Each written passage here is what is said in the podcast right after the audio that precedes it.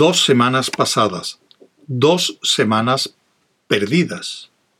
Una semana para llegar a Ascon, en el borde extremo de la galaxia, del que las naves guerreras de vigilancia surgieron en considerable número para enfrentarse con él. Cualquiera que fuese su sistema de detección funcionaba muy bien. Le rodearon lentamente, sin ninguna señal, manteniendo la distancia, y encaminándose duramente hacia el sol central de Ascon. Poñetz podía haberse librado de ellas en un abrir y cerrar de ojos.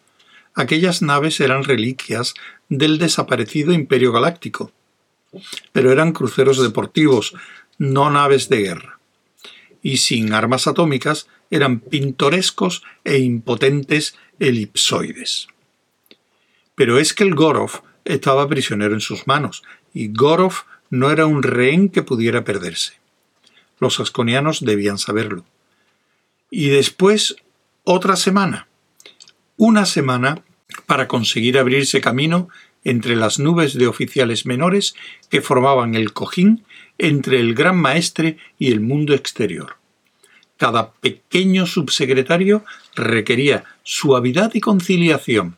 Cada uno de ellos requería cuidados tiernos y nauseabundos para la historiada firma que era el medio de llegar al oficial superior. Por vez primera, Poñetz descubrió que sus documentos de identidad como comerciante eran inútiles. Al fin, el gran maestre se hallaba al otro lado de la puerta dorada, flanqueada por varios guardias. Y habían pasado dos semanas. Gorov seguía estando prisionero, y el cargamento de Poñetz se pudría inútilmente en las bodegas de su nave. El gran maestre era un hombre pequeño, un hombre pequeño con una cabeza calva y un rostro muy arrugado, cuyo cuerpo parecía reducido a la inmovilidad por la enorme y brillante boa de piel que le rodeaba el cuello. Sus dedos se movieron a un lado y a otro, y la hilera de hombres armados retrocedió hasta formar un pasillo, a lo largo del cual Ponietz llegó hasta el pie de la silla ceremonial. No hable, exclamó el gran maestre, y los labios abiertos de Poñetz se cerraron fuertemente. Eso es. El gobernante asconiano se relajó visiblemente. No resisto las charlas inútiles. Usted no puede amenazarme y yo no soporto las lisonjas. Tampoco es el momento de quejas y lamentaciones. Ya he perdido la cuenta de todas las veces que hemos advertido a sus vagabundos que en Ascon no queremos sus diabólicas máquinas. Señor, dijo Poñetz serenamente, no intento justificar al comerciante en cuestión. No es política de los comerciantes introducirse donde no les quieren. Pero la galaxia es grande, y ya ha sucedido más de una vez que se han traspasado fronteras involuntariamente. Es un error deplorable. Deplorable, ciertamente, graznó el gran maestre. Pero, ¿error? Su gente de Gliptal cuarto me ha estado bombardeando con ruegos para negociar desde dos horas después de que el miserable sacrílego fuera apresado. Me han avisado de su propia llegada varias veces, parece una campaña de rescate bien organizada. Pero también parece que se han anticipado en muchas cosas, quizá un poco demasiado, para tratarse de errores, deplorables o no. Los ojos negros del asconiano eran despectivos. Prosiguió. Y ustedes, los mercaderes, revoloteando de un mundo a otro como mariposillas alocadas, están tan locos o tan seguros de sus derechos que pueden aterrizar en el mundo mayor de Ascon, en el centro de su sistema, y considerarlo como una involuntaria confusión de fronteras? Vamos, seguro que no. Poñetz se sobresaltó, pero no lo demostró. Dijo obstinadamente Si el intento de comerciar fuera deliberado excelencia, sería lo más alocado y contrario a las más estrictas reglas de nuestro gremio. Alocado, sí, dijo el asconiano concisamente. Tan alocado que su camarada es probable que dé su vida a cambio. Poñetz sintió un nudo en el estómago. No había irresolución en aquellas palabras.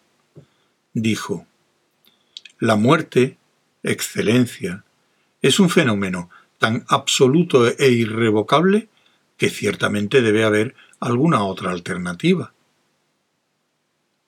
Hubo una pausa antes de que llegara la cauta respuesta.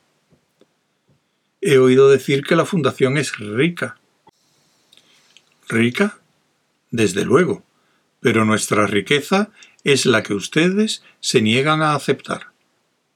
Nuestras mercancías atómicas valen, sus bienes no valen nada, porque carecen de las bendiciones ancestrales.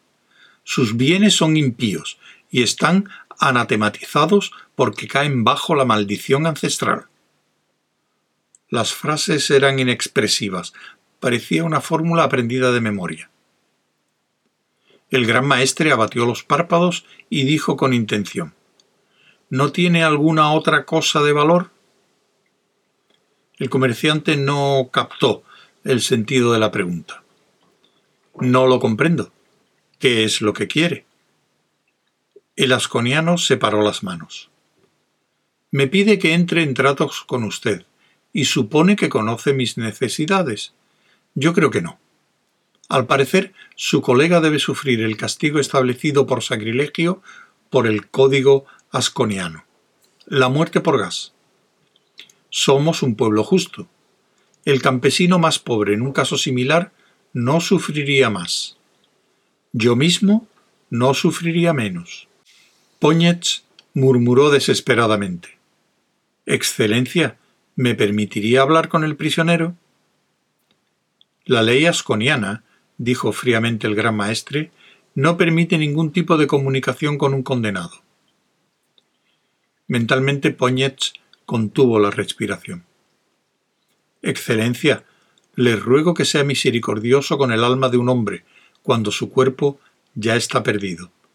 Ha estado apartado de todo consuelo espiritual durante todo el tiempo que su vida ha estado en peligro. Incluso ahora se enfrenta con la perspectiva de marchar sin prepararse al seno del espíritu que lo gobierna todo. El gran maestre dijo lenta y sospechosamente ¿Es usted un servidor del alma? Poñetz inclinó humildemente la cabeza. Me han enseñado a hacerlo. En las vacías extensiones del espacio, los comerciantes necesitan a un hombre como yo para ocuparse del aspecto espiritual de una vida, así dedicada al comercio y los éxitos mundanos. El gobernante asconiano se mordió pensativamente el labio inferior. Todos los hombres deben preparar su alma para el viaje hasta donde están sus espíritus ancestrales. Sin embargo, no sabía que ustedes, los comerciantes, fueran creyentes.